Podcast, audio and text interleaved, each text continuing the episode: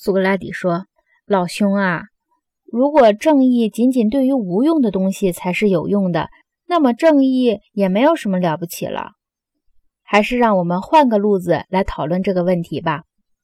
打架的时候，无论是动拳头还是使家伙，是不是最善于攻击的人也最善于防守？”波勒马霍斯说：“当然。”苏格拉底说：“是不是善于防御或避免疾病的人，也就是善于造成疾病的人？”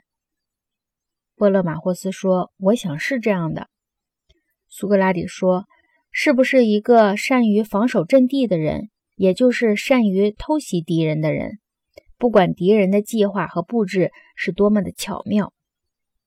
波勒马霍斯说：“当然。”苏格拉底说：“是不是一样东西的好看守，也就是这样东西的高明的小偷？”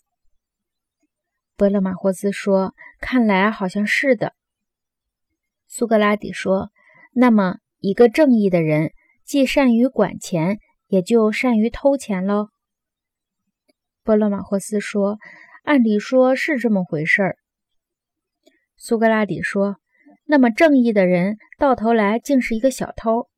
这个道理你恐怕是从荷马那儿学来的，因为荷马很欣赏奥德修斯的外公奥托吕科斯，说他在偷吃巴拿和背信弃义、过河拆桥方面简直是盖世无双的。